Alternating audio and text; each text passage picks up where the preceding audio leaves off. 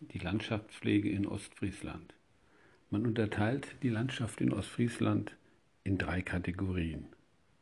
In die Geest, das sind nährstoffarme Böden, in die Marsch, das sind fruchtbare Böden und das Hochmoor. Früher war Ostfriesland sehr stark bewaldet. Dieser Wald wurde aber im Laufe der Jahrhunderte von den Bewohnern abgeholzt und nicht nachgepflegt sodass das gesamte Gebiet fast waldlos ist, jedenfalls was größere zusammenhängende Flächen betrifft. In der Geest wurde fast nur Roggen angebaut, da andere Getreidearten dort nicht wuchsen.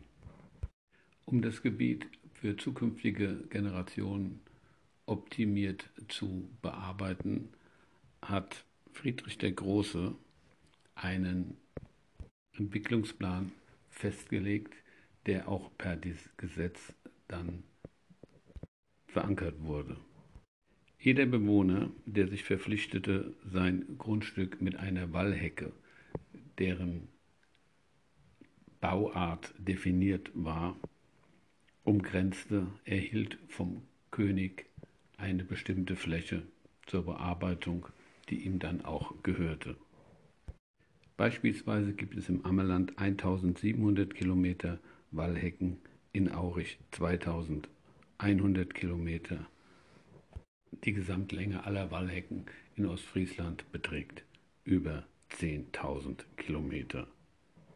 Die Wallhecken sind im Bundesnaturschutzgesetz festgeschrieben, jedoch wird die Pflege und Hege der Hecken nicht nachhaltig kontrolliert, sodass viele Wallhecken nicht mehr den vorgeschriebenen Bestand haben.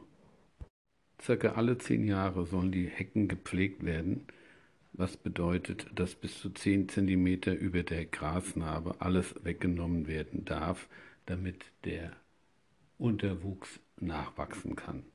Auch die Eichen, die vorwiegend auf den Wallhecken angepflanzt werden sollten, dürfen die Kronen entsprechend weggenommen bekommen, was allerdings nicht ohne Diskussion bleibt, denn es hat Vor- und Nachteile, die Kronenpflege entsprechend so durchzuführen.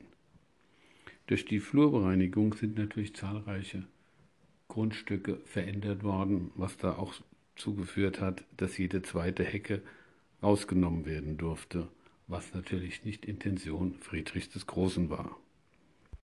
Auch wurden Durchfahrtseinschnitte genehmigt, damit die Felder möglichst ökonomisch mit den großen Maschinen bestellt werden können, was natürlich auch nicht mehr im Sinne des Ursprungs gewesen ist, denn die Wallhecken sollen auch einen Windschutz gegen die Versandung des Gebietes durch den oft sehr starken Nordwestwind dienen, was jetzt aber nicht mehr durchgängig möglich ist um die Eigentümer der Wallhecken zu einer Pflege zu ermutigen, wird ein Wallheckenschutzprogramm aufgelegt, wofür der Nutzer dieser Wallhecke und vor allem der Eigentümer bis zu 12 Euro pro Meter zur Pflege an Subventionen erhalten kann.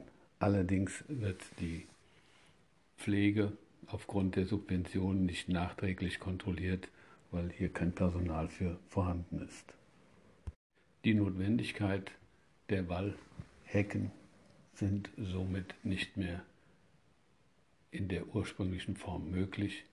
Es wird aber in zahlreichen Gesprächsrunden darüber diskutiert, wie man das zukünftige Wallschutzprogramm auch entsprechend umsetzen kann.